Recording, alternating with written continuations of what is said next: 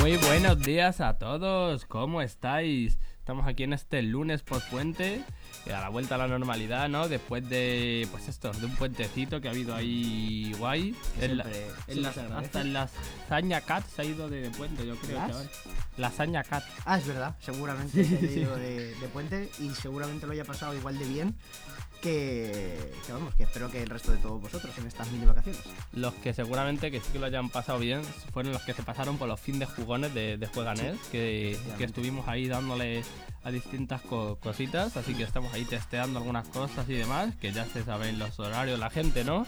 De 10 a 9 en el Rigoberta Menchú con descanso para comer, los, Los sábados, y los domingos por la mañana en el Saramago.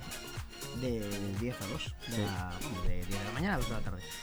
Y nosotros a las Interocio también nos lo pasamos muy bien, que eh, ya tenemos el programita especial subido a Spotify con el resto de los programas que tenemos en formato podcast. Sí, sí, ya está ahí en Spotify, en el que pueden ver entrevistas ahí a bastantes personas, hay muchas rapiditas, otras no tanto, y seguramente muchos de ellos sean también futuros invitados al programa, así que Sí. guay.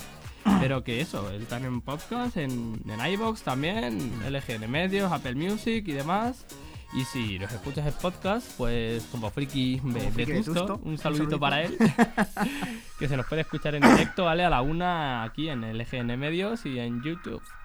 Y por último, pues recordar como siempre las redes sociales. Que las queréis saber, pues os quedáis al final del programa, que las repetimos siempre al final. Así bueno, que si estáis en ahora- podcast podéis pasar el programa para adelante, a ver. también es verdad. Es un bug que no podemos controlar. No, no digas eso, lo van a hacer igual, entonces bueno. Así que nada, ya va a empezar. Hora de jugar.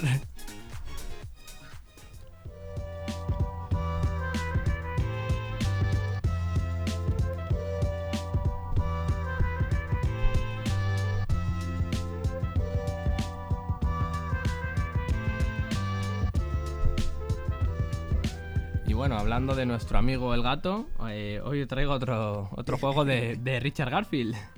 nuestro amiguito, bueno, ya sabéis quién es, ¿no? Creador de juegazos como Magic, Bunny Kingdom, etc, etc. Siempre hablamos, hablamos de él, ¿vale? Y el ilustrador es Paul Mafayón, ¿vale? Que estos dos también hicieron Bu- Bunny Kingdom, o sea, les gusta trabajar juntos. ¿Qué voy a traer hoy? King of Monster Island. Primero digo la ficha técnica y ahora os explico lo que es esto. La editorial que lo trae es ¿vale? Va a estar a la venta el 14 del 4 de 2023, No o sea, creo. este viernes, sí, sí. Yo sí. personalmente no te creo. He tenido que buscarlo en tiendas porque ellos no tenían público fecha. ¿eh? Ellos tendrían eh, próximamente. Exactamente, O sea, pero, pero las tiendas sí ponen preventa. ah, ¿eh? bueno, Entonces, menos mal, menos mal. Es para de 1 a 5 jugadores, más de 10 años, unos 55 euros de media, porque he visto que hay tiendas que lo están ya vendiendo como a 40 y tantos y otras a 60, entonces Ujú. se acaba la media. Y 50 minutitos. ¿Qué es este juego? Es eh, una variante del King of Tokyo, ¿vale? Por ¿De eso. King of New York. o del King of New York, sí. Mm. Eh, es una variante. ¿En qué consiste? Es el único juego de este universo, ¿vale? Que ya sabéis, es un universo que creó Richard Garfield, de, como de monstruos, ¿vale? Em, que va a ser cooperativa, ¿vale? Por eso es de 1 a 5 jugadores cooperativos. Brutal. Estás como en una isla y hay un volcán central en el que va a haber un boss y son todos contra el boss, ¿vale? Hay mecánicas para que el boss también suelte súbditos y os enfrentéis a ellos. Y según he visto, tiene como un tablero tridimensional con un volcán en el medio, que además el volcán es una torre de dados. Tiras y, y le caen Qué ahí al boss pues las, fichitas y tal, ¿vale? Eh, Paul Mafayón es el que hizo el reboot de The King of Tokyo. Ya sabéis que al principio tenía otras ilustraciones y después las cambiaron. Si algún día hablamos más profundamente de King of Tokyo hay mucha tela que cortar, ¿vale? Em, es, va a ser totalmente independiente de la saga y de hecho los dados eh, traen muchas nuevas caras, ¿vale? Sigue la cara de combate, sigue la cara de curarte vida, sigue la cara de ganarte seraptos para comprar cosas. Pero creo que hay otra nueva como de apoyo de la humanidad. Porque claro, al final te estás enfrentando a un boss. Creo que hay otra cara nueva para moverte por la isla. O sea, creo que hay algunas cositas. Entonces, no sé hasta qué modo lo van a hacer compatible con los monstruos clásicos. Que a lo mejor se puede, ¿sabes? Que puedes utilizar tus monstruos de King of Tokyo y King of New York para jugar a esto. Pero trae también seis monstruos buenos, eh, nuevos. Traen tres bosses. Y cada boss viene en dificultad fácil y difícil. ¿Y media? No, fácil y difícil.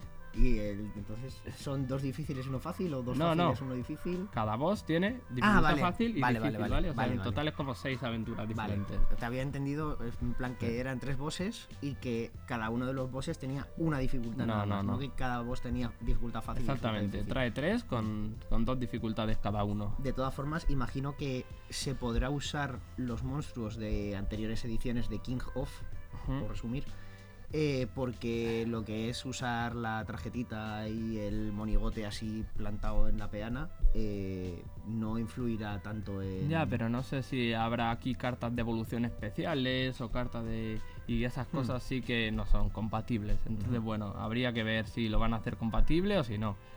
Y pues eso, ¿lo ves? Ahora las acciones son eh, moverse, que antes no había acción de moverse, atacar, curarse, ganar energía, que es la típica, conseguir cartas, o sea, ahora no sé para qué sirve la energía, si consigues cartas tirando, ¿Mm? moverse por la isla, ah, bueno, y activar el apoyo de los humanos. Moverse está dos veces. Ah, bueno, pues, y activar el apoyo humano. Que Sí. digo, ¿qué cojones será eso? Y ganar Mm. fama, que es la típica, es la de sumarte puntos, ¿sabes? O sea, hay cositas aquí nuevas. Imagino que conseguir cartas será, Será comprando con los Tesseractos, como toda la vida. o eh, cartas nuevas, digamos, que no se puedan conseguir con energía y que sean cartas especiales. A lo mejor pues, puede ser. Así que nada, estamos ahí a expensas de que salga el juego. Y. Si yo tuviera una escoba, no. eh, no, si yo tuviese dinero me lo compraría, pero como no lo tengo, pues ya lo jugaré algún día. Y a ver qué tal, porque la verdad es que el universo King of Tokyo mola un montón y. Y eso, hemos venido a ver qué pasa. Ciencia ficción. Eh, Vale, siguiente noticia. El día 1, ¿vale? De abril, esta es una, una no- noticia triste, gente, murió Klaus Teuber. ¿Quién es Klaus, Klaus Teuber? Es- Fue el creador de- del Catán, ¿vale? El mítico diseñador alemán, ¿vale? Ha, ha fallecido a sus 70 años, ¿vale? Eh, pues Relativamente joven, la verdad. El señor, pues con su muerte se nos va un, un señor que con su Mm. obra ha creado un antes y un después en el mundo de los juegos de mesa, ¿vale? Sí. Y ha abierto un camino a los juegos de mesa modernos. O sea, antes de este hombre en las casas solo estaba el parchís, la oca y el Monopoly, ¿no? Em, se nos ha ido, el- la editorial Cosmos le puso en, en su día como una mini esquela tal, recordando un montón de cosas, ¿no? Y han hablado que, por ejemplo, se han vendido, el Catán se ha estado vendiendo durante 27 años eh, y el Catán y sus ampliaciones y demás han vendido más de 40 millones de unidades, se ha traducido en más de 40 idiomas y en más de 70 países, ¿vale? Y he visto Mm. cosas que no sabía, como que hay novelas de Catán, música y hay un corto, ¿vale? Hay un corto que se llama The Lord of Catán de 2014, un corto de 30, o sea, de, de 15 minutos. Mm. Eh, o sea, ¿qué, qué, qué decir? Que le damos el pésame a la familia, que se nos va un grande y una, una anécdota que solía contar este hombre es que él estaba convencido, y él ha creado el juego, así que nada, de que el mejor recurso y el recurso para ganar el juego era el trigo. Al contrario de la creencia popular de que son las cabras, ¿no? Para, para venderlas, estar todo el día con el puerto y tal y cual. Pues él decía que el mejor recurso es el trigo. Así que nada, el mundo lúdico está de luto. Te, te queremos, Klaus.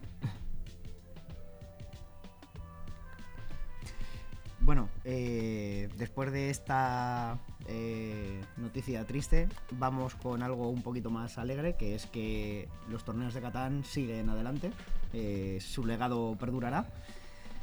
Y tenemos eso, todos los torneos que no ha habido durante la Semana Santa, porque la gente estaba de vacaciones, living la vida loca. Que hubo, Eh, recordemos que hubo tres o cuatro de ujú. Catán, ¿no? Y dos de Carcassonne, algo así. Pues mira, ahora de Catán tenemos 1, 2, 3, 4, 5, 6, 7, 8, 9, 10, 11 y 12, si no he contado mal. de Carcassonne no sé si hay como 17 ahora lo vemos.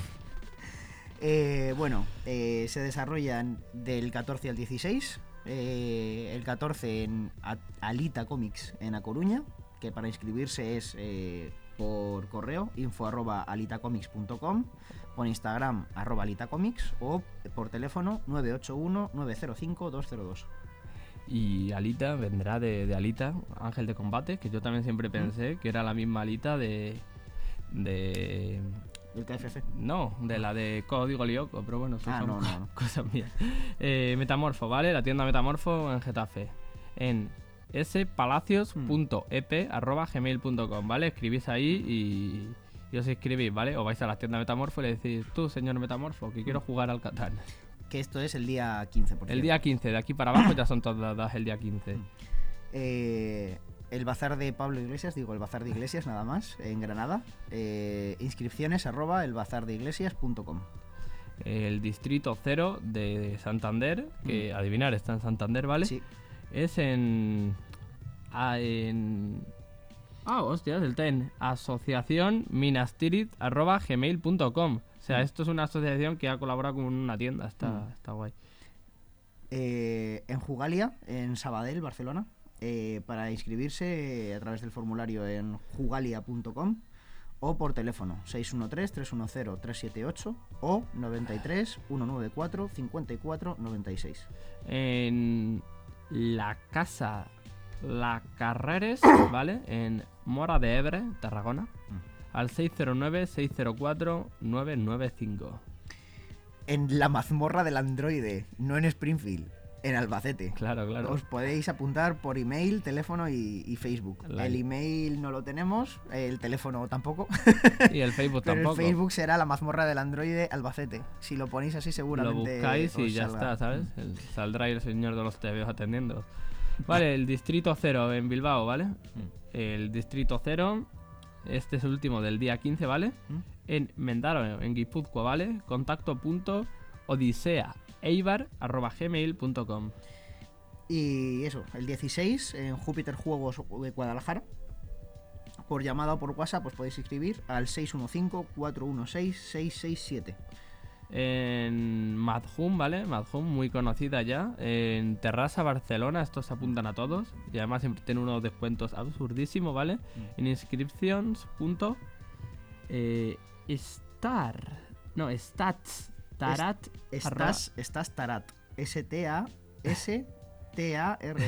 O sea, inscri inscripciones.estastarat. Como estás loco, imagino. Sí, arroba arroba gmail.com. Vale, en Ludus Belly, aquí Mm. en Madrid. Y en la de Ludus Belly del Álamo también, supongo. Al 696-366-045. Y en las minas de Moria, en La Rioja, Logroño. Eh, mira, de Minas Tirith, de Santander, a Sí. Minas de Moria, en La Rioja, en Logroño. Sí. Eh, a través de su formulario web, que imagino que eso, ponéis Minas de Moria La Rioja y en su página web os podréis inscribir. Y ahora los de Carcassonne, que empezamos el día 14, ¿vale? De Carcassonne. En la librería Serendipia, en Ciudad Real, ¿vale? En la web de la librería Serendipia, ¿vale? Lo ponéis, librería Serendi- Serendipia en Google y es la primera que sale. En Zona Beats, eh, también el día 14, en Almuñécar, Granada. Y para inscribiros presencial, que bueno, presencial para todas las tiendas, si vivís por la zona seguramente os apunten. Y por redes sociales, eh, a través de arroba da número 2, trucados. O sea, dados trucados, pero con número 2. La Cueva del Tro, ¿vale? En a, Laurín de la Torre, en Málaga, ¿vale? A través de info arroba lacuevadeltroll.com. O al 722-691-372. Esto es ya a partir de aquí el día 15. Como también en el Trastero Mágico, que es el día 15. En Santa Cruz de Tenerife, eh, San Cristóbal de la Laguna. Por email, teléfono o el WhatsApp de la tienda. Y ahora llegamos con, con- con la- las partes aquí. Las moscas, en Madrid, ¿vale? En info, los mosca. Saravaca. ¿Mm? Ah, claro, los moscas Saravaca, vale. En, pues eso, en, en info arroba losmoscasaravaca.com. Y el siguiente vuelve a ser en la mamborra del Android en. Albacete, al día siguiente, igual, por email, teléfono. No, al mismo día, el día 15. ¿Día 15 son los dos? Sí. Hostia, pues eh, Los dos son el día 15. estos no te dejan participar en uno o en otro. te- tendrás que elegir. Exactamente. Pues nada, para que no multiclaseis. Efectivamente. Vais a uno o al otro. Eh, en Cepelín, un mon de jokes eh, en Girona. Info arroba cepelindreams.com o al 972-208-265. Y ahora todas las tiendas Zacatrus se han puesto de acuerdo para hacer todos torneos el mismo día, el día 15, ¿vale? Absolutamente todas. Zacatrus Zaragoza. Por formulario web en la de Zacatrus. Zacatrus Valladolid, lo mismo, eh, por Mm. formulario web. Zacatrus Sevilla, en Sevilla. Zacatrus la original, que está en Barcelona, pues igual. Mm. Zacatrus Valencia, adivinar dónde está. Zacatrus, Albacete. Zacatrus Vitoria y el Zacatrus de aquí de Madrid, el Zacatrus Pirámide, ¿vale? Mm. Todos las siete tiendas tienen torneo de Carcassonne El día 15. eh, y en todas te escribes por formulario web o presencial allí, supongo. En Distrito 0 Bilbao han, han decidido lo mismo que la mazmorra del androide, porque también es el día 15, eh, en Mendaro Guipúzcoa, y el contacto, pues lo hemos dicho antes, pero lo repito, contacto.odiseaeibar.gmail.com Y ya de aquí para abajo son el 16, ¿vale? El domingo. El domingo tenemos en Librería Ceres, en Cáceres, ¿vale? Eh, y es al 683-308-319, ¿vale? Eh, por WhatsApp o por eh, llamada, ¿vale? Si le escribís un WhatsApp, "Ey, señor Cáceres, ¿cómo está? Vamos a inscribirnos al torneo. En Minas de Moria el día 16, que creo que también coincide. Minas de Moria, vamos a ver si coincide o no coincide. Eh, sí, coincide, también. Eh, han sido espabilados todos Sí, sí, estos, sí, ¿eh? sí, Eh, Madre mía. Eh, Minas de Moria en La Rioja, Logroño, a través del formulario web el día 16, como ya hemos dicho. Y en Freac Mondo, ¿Mm? en Granada, por un formulario web también.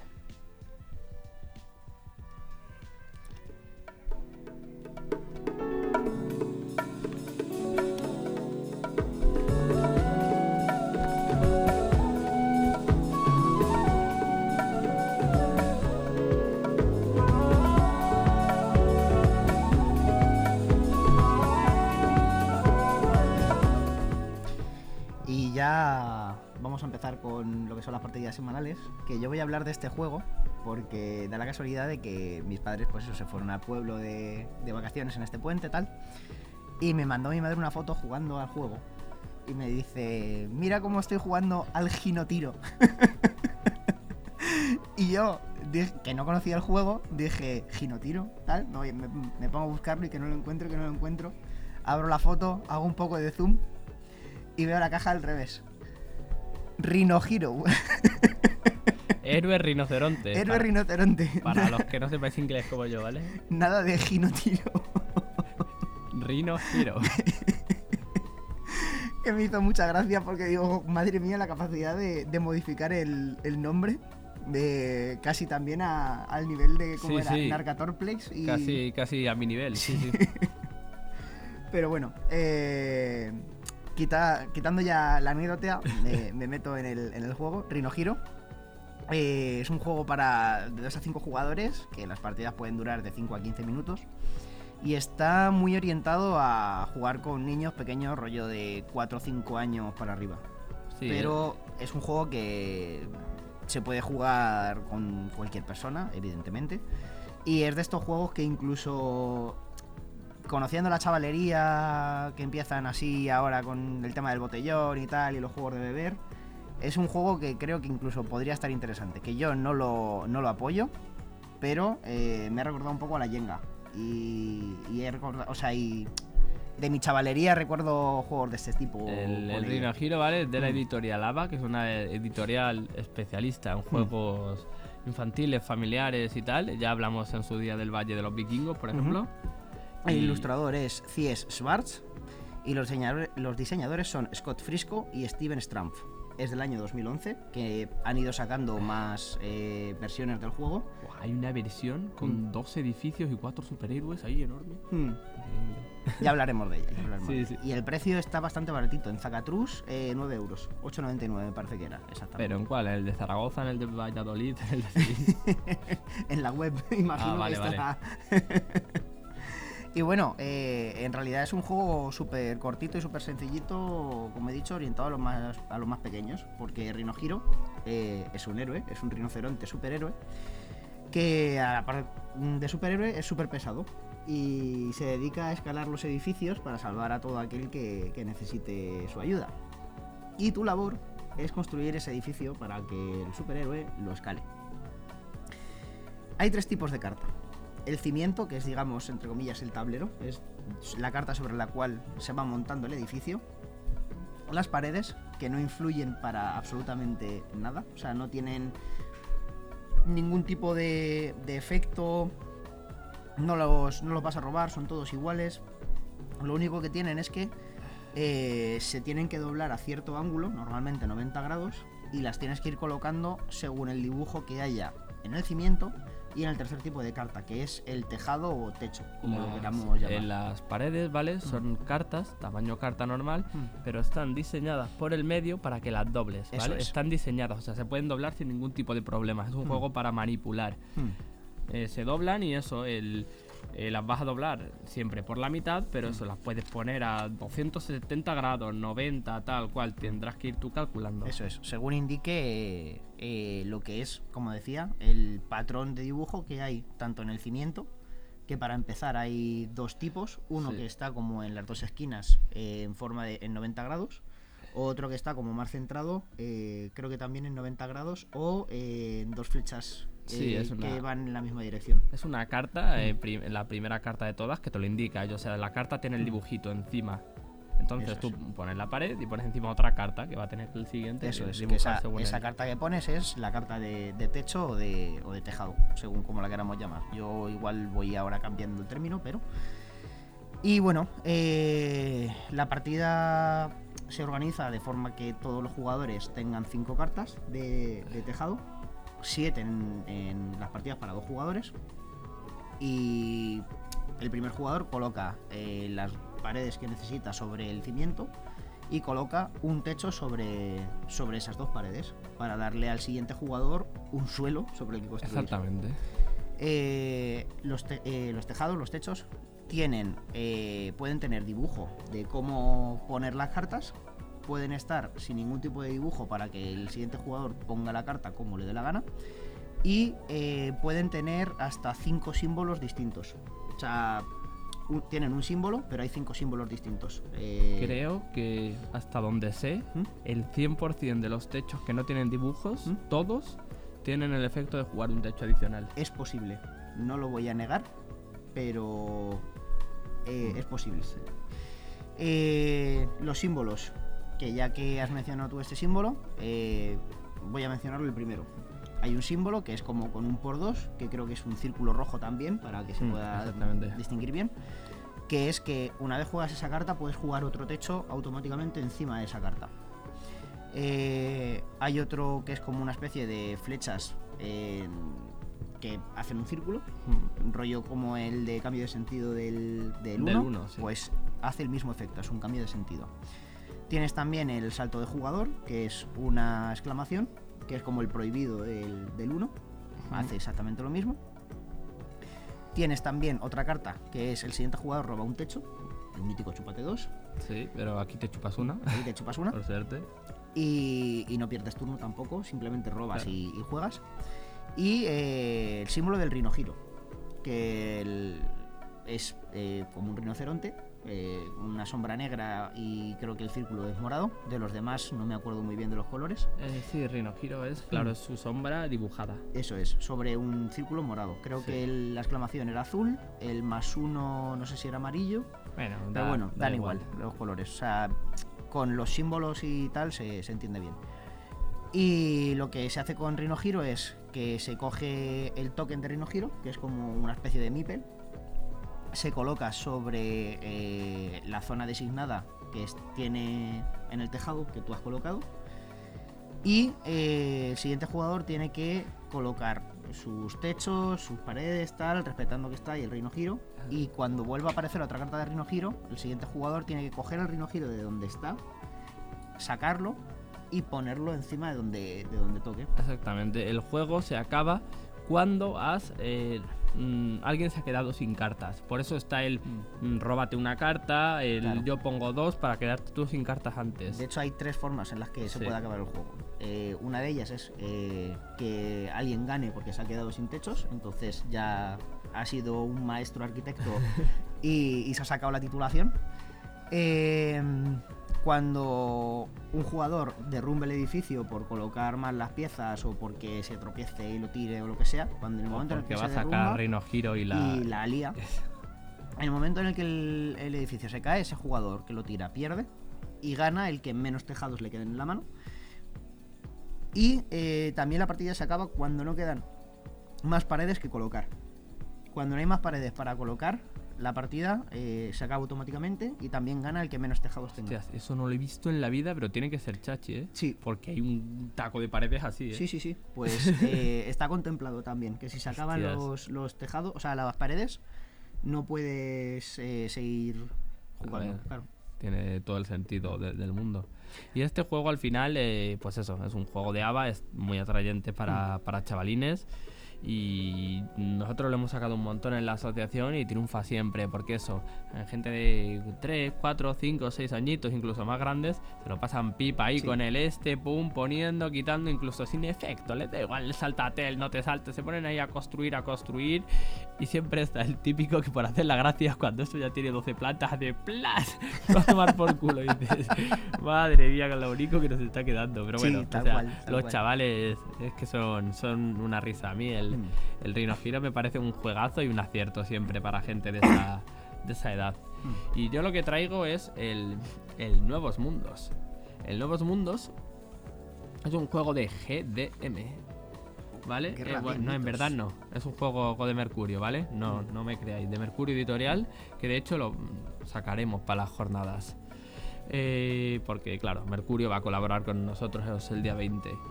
Eh, Nuevos Mundos es de 1 a 4 jugadores, ¿vale? 20 minutos y más de, de 8 años, ¿vale? Está diseñado por Pablo Jiménez y Miguel Ramos. Como digo, es de Mercurio, ¿vale? Eh, salió en 2020 y son 15 euritos, ¿vale? Es un juego eh, de cartas con un tablerito y ya está. Es lo más naif que po- podáis ver. Es precioso, es una de esas cosas que tú las ves y dices, "Uf, pero ¿cómo se puede ser tan bonito? Es increíble. ¿vale? El, el, el juego. Es un set collector y es un set collector que es es dinámica pura, o sea, es, es, es set collector y ya, ¿vale? O sea, básicamente hay ecosistemas, ¿vale? Distintos ecosistemas. En teoría somos unos arquitectos que nos hemos cargado la Tierra y venimos a repoblar otro planeta. Pero bueno, da igual la temática, lo importante es que es precioso. ¿Y qué es lo que tenemos? Pues ocho ecosistemas. Tundra, montaña, eh, sabana, eh, océano también, también hay bosque, hay distintos ecosistemas, hasta 8, ¿vale? Y de esos 8 ecosistemas hay 8 cartas de cada uno. Que de hecho me di cuenta el otro día que es precioso que si pones una al lado de la otra, al lado de la otra, forman un paisaje enorme entero. Royal Parks, más o menos. A eh, ver, el Parks lo que tiene es más bien que las fotos de cartoncitos son parte de las Sí, ilustraciones de las cartas No, grandes. Aquí, y- aquí tú pones una- la carta 1, la carta 2, la carta 3 y todas son un paisaje. y- Exactamente. Precioso, precioso. ¿Vale? Eh, pues voy a explicar cómo, cómo va el juego, ¿vale? Eh, hay un tablerito central con números del 0 al, al 6, ¿vale? En- y en el- la posición 1 tú pones la baraja central, ¿vale? Se barajea y se pone en la baraja. Depende del número de jugadores, se reparten más o menos cartas, ¿vale? A tres jugadores se reparten tres cartas a cada jugador. ¿Y de qué va el juego? Pues de construirte tu propio ecosistema y fliparlo con lo bonito que es todo, ¿vale? sí, sí, o sea, al final es, el juego súper simple, porque mm, tú en la mano vas a tener cartas de ecosistemas también, ¿vale? Y como he dicho, hay 8 cartas de cada uno. Pues están numeradas. Por ejemplo, el ecosistema de hielo, que no estoy seguro, pero, pero tiene del 1 al 8, que a lo mejor no, que es de los últimos. El siguiente ecosistema tiene del 9 al 16. El siguiente ecosistema los números arriba, ¿vale? Que te los van marcando. Pues yo desde mi mano puedo jugar la carta de tres maneras. Puedo jugar un ecosistema de hielo y en el tablero cogerme todos los ecosistemas de hielo que haya y ponerlos en mi zona. Y el mío va al descarte. Me robo una carta, siempre que juegas una, te robas otra y rellenas los huecos vacíos que hayas dejado. Esa es la primera manera de jugar. Que eso es una rentada, sobre todo al final. El otro día nos hicieron eso y se llevaron cuatro de ecosistema de, de sabana, creo que era, que fue una de madre. Me tienes a todas las jirafas ya. Em, la segunda forma de jugar una carta es: yo juego una carta y utilizo su puntuación de arriba. Imaginaros que estoy jugando la carta 5. ¿Qué es lo que hago? Me llevo la carta que haya en el espacio 0, que es el descarte, ¿vale? La que está usando, y la carta que haya en el espacio 5. Y me las pongo en mi zona de, de puntuar. Re- Mm. Robo y relleno los huecos libres. Y la tercera forma es de bajarte una de la mano, ponerte en tu zona y robar. Punto. Son las tres mm, acciones que hay en un turno y puedes hacer una, una de cada. Claro, la zona cero al principio está vacía, pero según va jugando la gente se va llegando. sí, me dirá alguien, oye, ¿y si juegas una carta con un 53, si el 1 en la baraja, pues te robas una carta en secreto y te la pones boca arriba. Eh, sin saber lo que es, baja un poco a, a lo que salga. Y igual, y después te, ro- te robas para rellenar. Pero ¿y si juego un, eh, un 81? Que no hay 81, porque son 64 cartas. Pero ¿y si juego un 28? Mm. Pues te llevas la del 2 y fuera, porque no hay 8 huecos en el tablero. Pierdes el 8, ¿vale? Y esa es la dinámica del juego. Como podéis ver es súper sencillo. Em, ¿Cuándo se acaba el juego? Se acaba cuando ya no se puede rellenar la fila central. En principio se da la vuelta a descartes, se barajea, se va poniendo, pero cuando ya no se puede rellenar la fila central, se acaba. Que lo que pasa es que obviamente se va a acabar en el turno de un jugador. Pues eh, el resto de jugadores que no han jugado hasta completar ronda, lo que hacen es eh, todos tienen derecho a jugar una carta de su mano en su, en su zona, ¿vale? Juegas una de tu mano y fuera, y se acaba todo. Y entonces se puntúa. ¿Cómo se puntúa en este juego? Pues bueno, ya simplemente jugando ya es un ya es pre- precioso, ¿vale? Hay eh, varias maneras de puntuar. La primera es por biodiversidad, ¿vale? Biodiversidad eh, te da un punto cada ecosistema diferente. Si tienes los 8, pues 8 puntos, ¿vale? Y el que más tenga diferentes, si yo he cogido 6, otro ha cogido 5 y otro tiene de los 8, ese se lleva 3 puntos. El que más tenga 3 puntos adicionales, ¿vale? Después por biomas dominantes.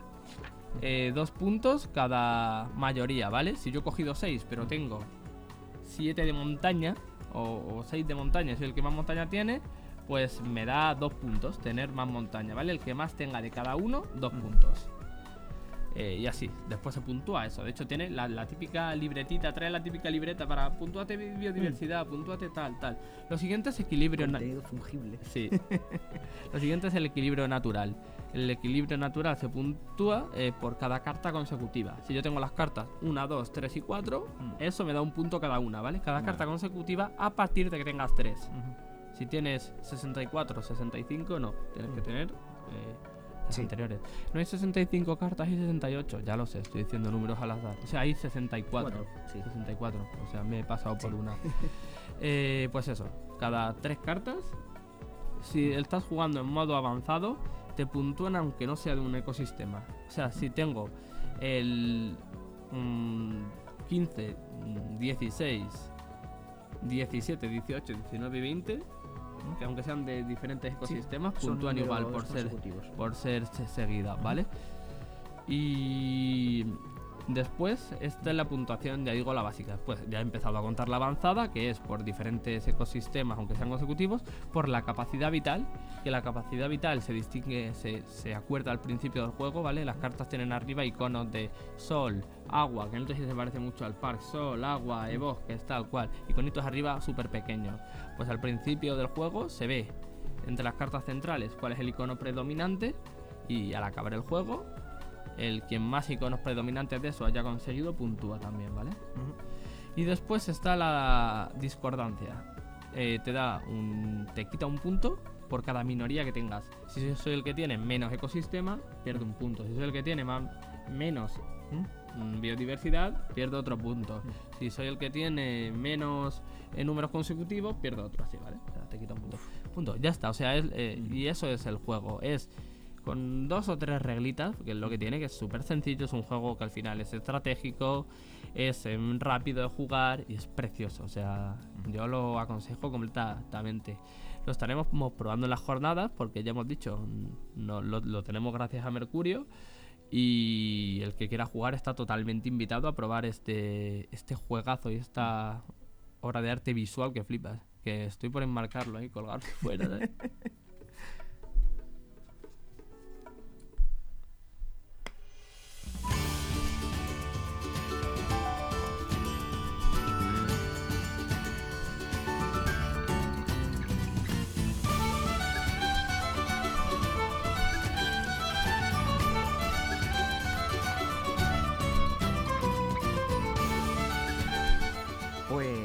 Ya ha llegado el momento que todos estamos esperando aquí. Aparte del de escuchar la sintonía de fantasía, que siempre es un gustazo. eh, llegamos a la entrevista semanal y hoy os traemos a DM en español, creador del mundo de Astranar y de los Anillos de Color, una aventura para Day de Quinta. Buenos días, tardes, Alberto. ¿Qué tal? ¿Cómo estamos? Alberto, hola. Estamos teniendo unas pequeñas dificultades técnicas. Hola, Alberto. ¿Nos escuchas? Vamos a hacer sesión de Ouija ahora mismo. Sí, parece que no, que se habrá ¿Estás, cortado. ¿Estás entre nosotros? Pues nada, se le va. Se le Mm. tendrá que volver, se le habrá caído la llamada o algo. al eh, chaval. Bueno, eh, voy a ir eh, hablando yo un poquillo. Astranar, eh, bueno, eh, Los Años de Color es una aventura basada en, en D&D Quinto, que por lo que he podido ver a través de su Patreon, a través de... que es, está gratuito, para que la gente que quiera lo pueda eh, acceder a ello y lo pueda descargar y lo ¿Ya pueda estás. Alberto? Alberto. Vale, Alberto, creo que te escuchamos. eh, Súper bajito. Ve hacia la luz, Alberto. Alberto, hola. Nada, nada, o sea, le escucho, pero le ¿Qué? escucho como en, en otro mundo, ¿sabes? Tío. Sí, sí, sí, o sea, y eso ya está tomando unos tintes que, que no me gusta nada. Comparado con el nuevo Bob Mundos, esto se nos está Tío. yendo. Eh, me flipa que nunca hemos tenido problemas de estos. Y hoy justo lo tenemos con él, que encima me, me dijo, tal, si hace falta probar micros o lo que sea, nos ponemos en contacto. Y yo dije, nada, si, si el estudio nunca hemos tenido problemas, o sea que, pa'lante. O sea que... Bueno, eh, por un lado sentimos todo este toda esta debacle, esperamos poder solucionarla rápido. Y como decía, voy a ir contando yo un poco de, los anillos de, color, que pues es una aventura eh, basada en, en el mundo de Astronar, que es un mundo que ha diseñado él. eh, recuerda desde mi punto de vista un poco a, pues eso, mucho la temática de Quinta, porque está inspirada en ello. Hola, ahora. Hola, buenas. Ahora, ahora, ahora, sí, ahora, Alberto, ahora, te ahora, tenemos ahora, entre perfecto. nosotros, bien, guay. Perfecto. Perdón, Vamos. perdón, perdón. Sí, o sí, sea, sí. tranquilos, tranquilos. Bueno, pues ya, ya que estás Sí, aquí, ya, pues, pues gracias. A vosotros, a vosotros por invitarme.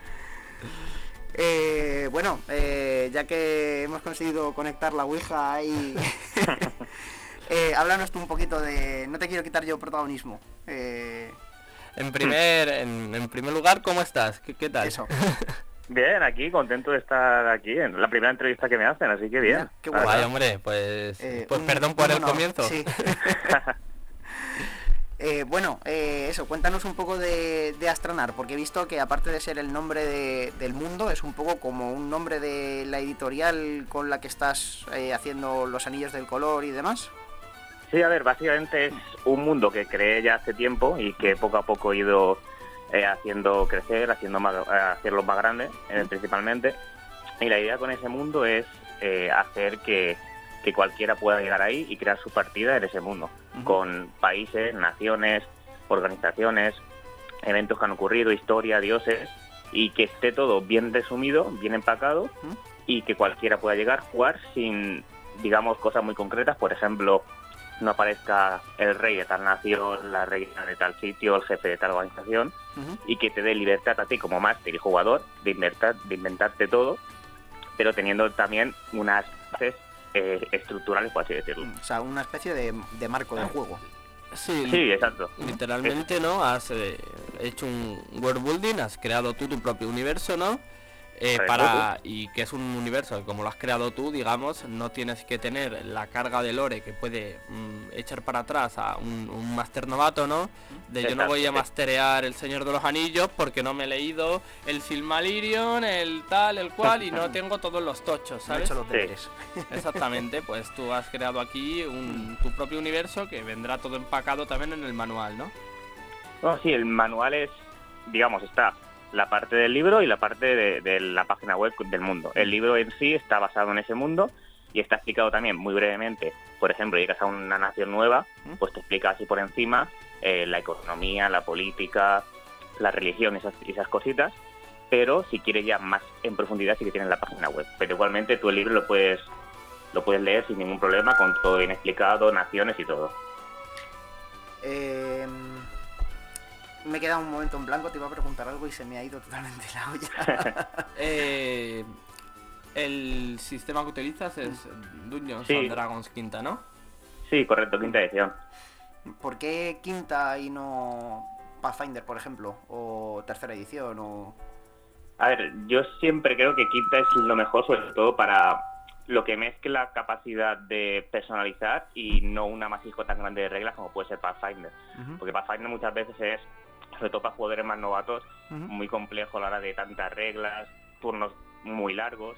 Mm. Y D&D siempre ha sido como la más llevadera, tanto para mí siendo jugador como siendo como siendo máster. Y donde me sentía también más cómodo. Guay, guay. Eh, yo de Astronar eh, no conozco nada. Cuéntanos un poco de tu mundo. eh, ¿Qué criaturas hay? Rollos, ¿es ciencia ficción? ¿Es fantasía? Si es fantasía es alta y baja, hay distintas criaturas, no las hay. Hay, no sé, hay naves espaciales o, o vas en carruajes, claro, claro. O sea, yo vengo desde, Sí. desde el, el- el- el- Cero. Cero, exactamente. La ignominia más absoluta. Entonces, cuenta, eh, cuéntanos un poco sobre tu mundo.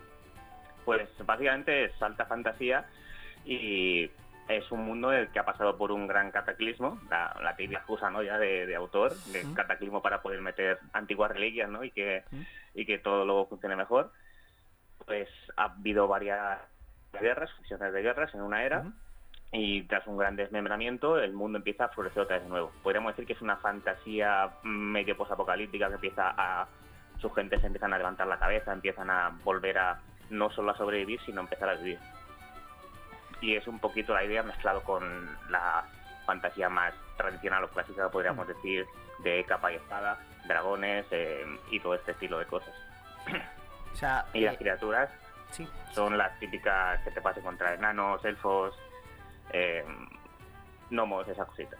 Vale, como jugadores, eh, podríamos también crear un perfil de criatura, digamos, mm, mala, que suelen ser pues esos orcos, kobolds, eh, Sí. osgos, todas esas cosas. ¿Podemos tener em, villanos metidos en nuestro mundo o, o no? Sí, sí. La gracia de Astronar es que se plantea realmente como un mapa en blanco en el que de mi partida en el mundo Astronar a la tuya puede haber una brutalidad de diferencia. Yo te doy, digamos, esas herramientas del mapa en blanco y luego tú las rellenas con, con lo que quieras, ya sea las historias de tus jugadores, historias que quieras tú plantear, la propia historia o campaña que quieras tú presentar a tus jugadores, todo eso lo puedes ir rellenando poco a poco con tu imaginación, con tu trabajo y incluso lo puedes compartir y habrá, habrá feedback y todo y todo este rollo.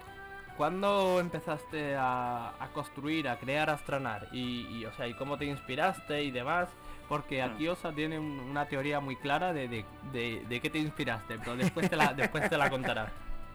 A ver, eh, realmente he cogido cositas de muchos de muchos libros, muchas series y demás, pero sí que es cierto que en su momento me basé mucho más en La Rueda del Tiempo y en, y en el Cosmer de Sanderson Ah, mira. Y, fui cogiendo cositas de por aquí, de por allá. También el, el nombre de Astronar, si alguno lo sabe, es, un lugar del que vino de golpe y dije, hostia, qué bien. Es un lugar del WoW, Ah, del World of Warcraft, es un y lo cogí prestado el nombre. mm. Pero básicamente eso, me he inspirado un poquito aquí, un poquito allá, Mm. intentando construir algo sobre todo que fuese coherente con lo que, con lo que quería presentar y que tuviera cohesión entre, entre todo.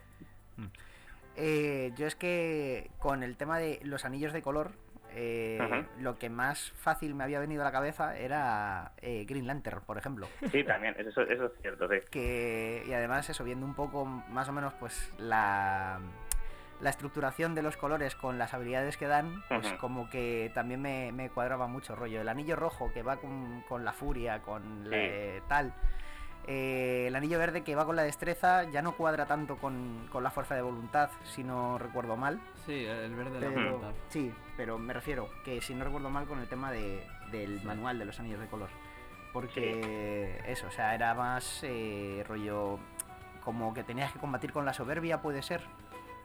El verde, sí, sí. Sí, porque eh, esto es una cosa que a mí me pareció también muy, muy interesante, eh, porque los anillos son un objeto mágico, vamos a decir, Sí, poderoso, que sí. Muy... al portador le da ciertos poderes, pero le reclama otras cosas, como por ejemplo eso, el, el que tenga bajo control ciertas emociones, porque como que si el jugador deja que esas emociones se, se desaten, eh, la ficha se va al carajo. Sí, Entonces, básicamente sí. Hmm, eh, me recordó eso también un poco a, a la corrupción del anillo único. Mm, Muy bien. Y eh, me pareció muy interesante porque hace, bueno, el año pasado y en las Interocio eh, hablamos con, con unas chicas eh, de una asociación que se llama The Romers, que tienen un campamento de verano que se llama eso, Campa- Campamento Valentia, que eh, está como orientado a chavalines para que desarrollen habilidades sociales, Es para un que... campamento de rol en vivo, ¿vale? Eso es. Eso es el detalle que se me había olvidado. Y me pareció muy curioso y muy interesante porque como que se puede aplicar esto muy bien también a los a los chavales, en rollo pues eso, de 8 o 12 años, que o incluso un poco más mayores, que están empezando a, a tener más movidas con sus sentimientos, a tener que gestionarlas un poco más, tal. Y me pareció una herramienta muy, muy útil. Y yo me preguntaba si era algo que tú te estabas planteando a la hora de hacer el, el rol en este sentido. A ver, yo realmente cuando empecé ni siquiera tenía ¿Mm? pensado sacar el libro como tal. Simplemente empecé a escribir para mis jugadores y demás y me vino la idea de un anillo para cada característica de D&D, la fuerza, la destreza y demás. Y una vez que me puse a hacerlo ya entré un poquito más en profundidad y empecé a pensar qué sentimientos pueden estar más arraigados a cada, digamos, eh, estadística base. Por ejemplo, la fuerza, pues la fuerza pues más ligado a la rabia, al odio, Mm. la venganza quizás y, y poco a poco intentar hacer un espectro de sentimientos que se asocien a cada color y que tuvieran que combatir ciertos sentimientos, no dejarse llevar por ellos, pero no, en cierta manera también tener en cuenta que esos sentimientos son parte de ellos y Claro. que no pueden renegar de ellos. Es un poquito un equilibrio que se busca ahí. Ser Mm. consciente de que esos sentimientos están ahí, son tuyos en cierta manera y no puedes renegar de ellos, pero no dejar que te controlen. Claro. Era un poquito la idea con eso. La sabiduría, ¿qué color es y qué sentimiento tiene arraigado y demás? Eh, la sabiduría sería el naranja y es el más dentro de los que hay es el que más me costó de hecho porque es como la propia sabiduría debería de ayudarte entre comillas no a mantener ese anillo a conocerte claro. a ti más, más como persona entonces ahí era más como la vanidad el orgullo y la el respeto quizás lo que más entraba en ese, en ese anillo Mm. Vale, vale, vale. Pues nada que ver con el naranja del Arflis, que es... sí exacto el naranja era creo eh, Ese- codicia no Es la avaricia, la codicia, sí, sí. el Arflis. Ujú. Eh, Tienes un Patreon también, ¿no? Donde comparten material y demás y tal. Eh, Sí, correcto. Has empezado ya a darle vida al Patreon, ya hay cositas, no sé, cuéntanos un poco también qué podemos encontrar por ahí, Mm. em, si vas a continuar con Astranar, si estás pensando en sacar otra línea con otro mundo, o usar otro sistema, o crear otros roles, no sé, cuéntanos un poco ahí a nivel Ujú. creativo cómo estás. pues ahora mismo estoy a tope con, con el Patreon estoy subiendo contenido de todo. De hecho, dentro de nada subiré una aventurita gratuita y una que no, que será de un tier de Patreon. La gratuita estará ambientada en, en Pascua. Y Tengo pensado sacar aventuras temáticas, por así decirlo, pues para Pascua, Navidad, Halloween, todo lo que, lo que va surgiendo. Y además en Patreon pues voy subiendo contenido eh, diario, voy subiendo contenido semanal. Tengo eh, contenido diario, por ejemplo, hace poco saqué cartas del tarot adaptadas a D&D que te dan maldiciones o bendiciones en función de tu pronóstico, por así decirlo. Qué guay. Eh, y también pues, voy sacando un contenido eh, eh, diario de, por ejemplo, una, una especie de gaceta o diario de Edna, que básicamente son historietas cortas para el máster o jugador en los que se puedan inspirar para crear sus partidas, sus personajes o, sus, o lo que quieran. Y están escritas en, en prosa con ¿En prosa, perdón? en prosa con rima. Ah, qué guay. Qué guay. Sí, es así un poquito como un cuento de Navidad que te pueden contar en el prólogo de una película, por ejemplo. Pues un poquito esa, esa idea. Pero en cartas. Que sea ¿no? divertido y que sea interesante y, y fácil de leer. Esto me recuerda a un, a un producto que ha salido hace nada aquí en. España. Bueno, creo que de hecho, si no se ha acabado ya el Berkami, poco le faltará, que es el libro de prismas con, Ah, con la baraja de prismas y demás, que está pensado para eso, para crear juegos, analizarte juegos, irte creando tus Mm. propias aventuras según lo que va saliendo. Entonces está, está guay. Mm. Eh, los anillos de color entonces es alta fantasía, pero claro, digamos que mm, los anillos te dan poderes, ¿no? Según eh, el atributo relacionado tal y cual. Cuéntanos un poco cómo se enfoca esos poderes, porque claro, no le va a salir un traje de color azul a tu personaje y se va a poner a volar. claro, claro, ¿no? También para que la gente lo, escuche. Como un Power Ranger, ¿no? Pero También. estaría, estaría bien. No, a ver, la idea con los anillos es que en base a cuando tú evolucionas tu personaje, que es, digamos, los anillos son el eje de la campaña, el ese conductor que lleva de un punto a otro, eh, esos anillos lo que te hacen es, mientras tú evolucionas a tu personaje, va creciendo, va enfrentándose a las adversidades que le presenta la, campaña, pues tu, tu, personaje puede evolucionar, puede enfrentarse a ese anillo y puede ganar a ese anillo. Y entonces mientras más lucha contra ese anillo, más poder puede llegar a obtener para llegar a enfrentarse al, al, al, boss final, al enemigo final que sería el anillo negro.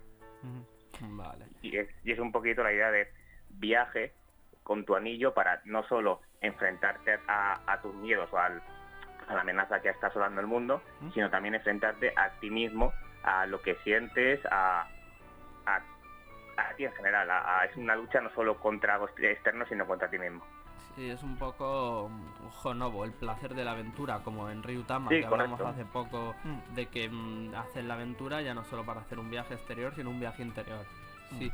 Em, te iba, tenía una pregunta ahora eh, súper buena, pero que me acaba, va, va, de ir con lo de Yo con lo del Ryutama. Te voy a preguntar acerca de que eh, está el, el, boss final, que es el anillo negro, y eh, están también los anillos grises.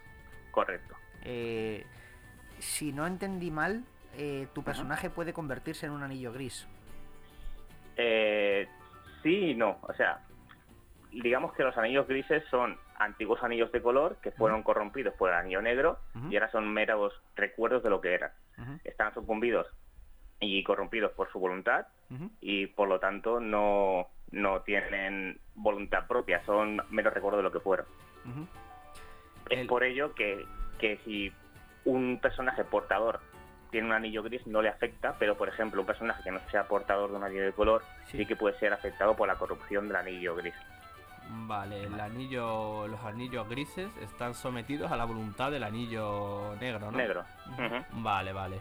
Em, el, dentro de, las aventuras y de tal y cual, al final, o sea, el anillo negro lo posee alguien, lo tiene alguien o es un o tiene voluntad propia, como el anillo del Señor de los Anillos. Sí, es, es un poquito de, de las dos. Tiene su voluntad propia, pero necesita de un huésped, de un huésped para poder eh, usarlo como su marioneta.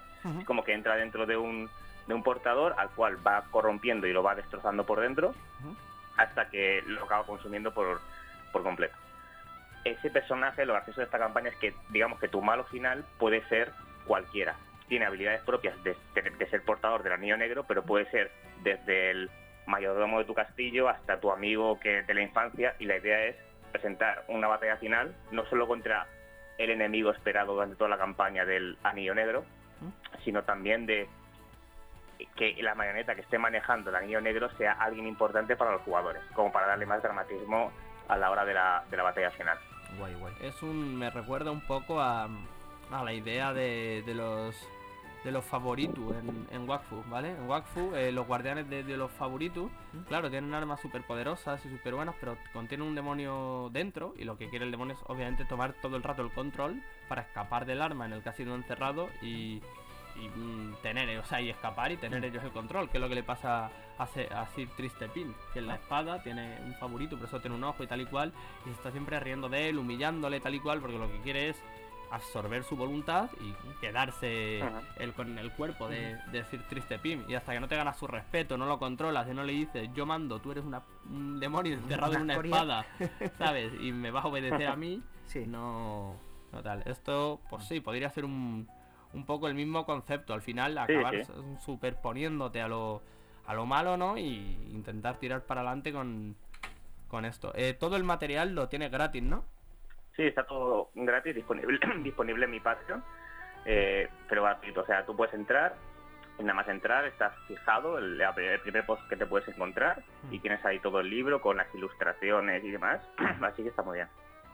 Y están bastante chulas las ilustraciones, por cierto. Sí, has hecho, un crack. Estuve trabajando con un ilustrador saludos para, para Enrique y, y muy bien, la verdad. Em, una cosa, o sea, somos la primera entrevista que te hacen. Eh, ¿cómo, Sí. nos, eh, ¿Cómo nos encontraste? Ya por curiosidad. Efectivamente. Pues quiero recordar que mm, yo mandé muchas por Instagram y demás, mandé a mucha gente que tuviera, influencia por redes sociales, relacionada con el mundo de rol y demás, y creo que me lo dijo un chaval, no recuerdo su nombre, pero me dijo, mira, conozco a, esta, a, esta, a, estos, a estos chicos que hacen programa de radio, tal, si tienes una entrevista, y yo, pues perfecto, la verdad. Sea, Así, que tenemos influencia. Vaya, Sí, sí, sí. ah, bueno. Qué guay. Pues, pues no lo sabía. Mm. Em, también te iba a comentar, ¿página web como tal tienes o solo tienes Patreon? ¿Tienes Eh, em, eh, página tengo- web para extender el mundo, para publicar otras cosas, para no sé, para cosas de esas de, de creadores de contenido? No, de momento solo tengo Astranar, exacto, tengo Astranar, Patreon y Instagram, que es más o menos por donde me suelo mover ahora. Vale, vale. El... eh, ¿Tienes pensado, que estaría bastante bien, transmitir partidas o algo en plan en alguna red o subir algo a Patreon de alguna partida jugada tal y cual masteriada por ti o por tus amigos o por algo también para que la gente dé un poco, o sea, para que tú des un poco a conocer tu mundo y que la gente lo conozca también y se acerque más a él y demás? Sí, la verdad es que lo tenía pensado. Sobre todo tengo un amigo que es jugador mío y está en mis mesas y, y es streamer, así que muchas veces me ha dicho, tal, cuando quieras, Pues de, de una partidita, tal, y se, se está gestionando ya eso, pero Brutal. como que le está costando salir. Poquito, poquito. Que sabemos que las mesas de juego normalmente conllevan, conllevan trabajo el que salgan. Por lo Sí, menos eh, a mí con un mes vista eh, y, y sigue costando que se organicen, pero bueno. Eh, Sí, ¿Tienes pensado sacar el material en físico o por ahora se va a quedar todo en digital? Tengo pensado sacar en físico el libro de los anillos de color, sí. Por ahora no, no tengo nada moviéndose en ese aspecto, pero en un futuro sin duda quiero que esté ese libro en físico, sí, sí. Mm. me ha costado mucho mucho trabajo y demás y, y, o sea ese libro realmente he estado casi tres años haciéndolo porque todo maquetado escrito todo esto hecho por mí Sí. entonces sí que me gustaría tenerlo en físico que la gente también lo pudiera tener en físico para para poder tocarlo básicamente Claro, claro. es, que o sea, es- es no verdad que lo has escrito y autoeditado prácticamente. O sea, sí sí es una un, odisea. Es un, corra- es un- currazo bastante eh, intenso. Y yo creo que se ve muy bien reflejado en, en lo que es el, el manual en sí. O sea, gracias yo te doy mi enhorabuena. eh, gracias. la financiación, eh, supongo que buscarás por Berkami, ¿no? Y demás. A ver realmente la financiación la hice toda yo estuve currando un tiempo y demás y todo lo que ahorré lo pagué en el ilustrador y, y de ahí es lo que ha salido. Eh, es completamente financiado por mí Pues cuando vayas a sacar el físico, eso, el Berkami, yo creo que te puede venir bastante bien y tal. Y que es algo que al final la gente, si ve que un producto es bueno y que le gusta y que tal, se suele me- meter y se suele empeñar bastante. Si quieres, Pues- si te decides a sacar un Berkami al final para, para, pues, para poder editar y que no pierdas dinero o que no tal, em, que no tengas que pagar por, por trabajar al final o por sacar algo que al final va a ser para, para la gente, porque tú no vas a vivir de esto, obvia- obviamente, em, pues el Berkami es un buen material. De hecho, cuando lo tengas eh, o si te apuntas a ello, te puedes pasar por aquí, te volvemos a preguntar qué tal te va, cómo, cómo anda todo y demás. Y eso, y que si además te lo has autoeditado tú, todo el mundo ahí que ha estado implicado ha sido remunerado de una forma u otra, tío, me, me Sí. chapó, o sea, Mm. por ti. Sí. Muchas gracias ¿Y algo más que quieras añadir tú que quizás se nos haya pasado preguntarte o...? Sí, porque nos No. vamos a tener que ir yendo, entonces ya para cerrar, No, la verdad es que muy bien, un placer estar aquí en esta entrevista, la primera que me hacen, pero un placer, la verdad. Genial. Vale. bien. pues muchísimas gracias, Alberto. Eso es. Muchas gracias A por vosotros. haber estado aquí con nosotros y esperamos eh, saber de ti dentro de poquito. Venga, hasta Vale, luego. Que vaya bien, hasta luego. adiós.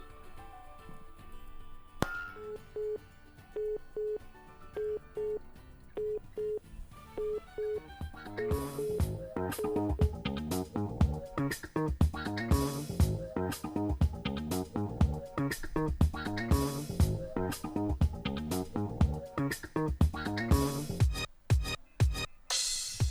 pues ya nos tenemos que ir. Y ahora el momento más esperado, ¿no? Desde el principio, desde el clickbait que he metido. que eso se nos puede escuchar desde lgnmedios.com o en podcast desde Spotify, en, la lista de Sergio Moreno, ¿vale? LGN Medios Hora de Jugar, busca por, por, listas y la creada por Sergio Moreno. Solo tiene 14 listas, ¿tiene? Eh, pues no sé cuántas listas. Entonces no hay muchas. Te pones a buscar en las que hay. Eh, hora de jugar, temporada 1, hora de jugar, temporada 2. Eh, bueno, luego está Apple Music, o sea, estamos en Apple Music, estamos en Evox y eh, las redes sociales, que era lo que he hecho el clickbait. Nos vemos en el próximo programa. que no, que no. los métodos de contacto: radiojueganes, arroba gmail.com, telegram, arroba comunidad jueganes. Sí, desde ahí entras por el, por el botón de, de juegos de mesa, entras directamente al grupo. En Twitter, arroba jueganes. Y en Instagram, jueganes y hora, letra D mayúscula, jugar. O sea, son dos Instagram distintos. Está el de jueganes y el de hora de, jugar, el de jugar, ¿vale? Y pues nada, eh, aquí estoy porque he venido, porque he venido, aquí estoy. Si no te gusta mi canto, como he venido, me voy. Nos vamos, Sergio, o sea. Pero volveremos.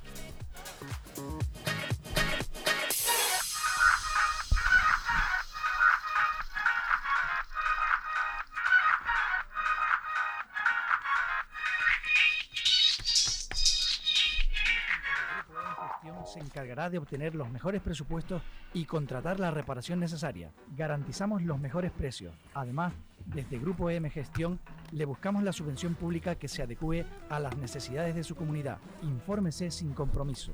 Grupo EM, el mejor asesoramiento al alcance de su mano.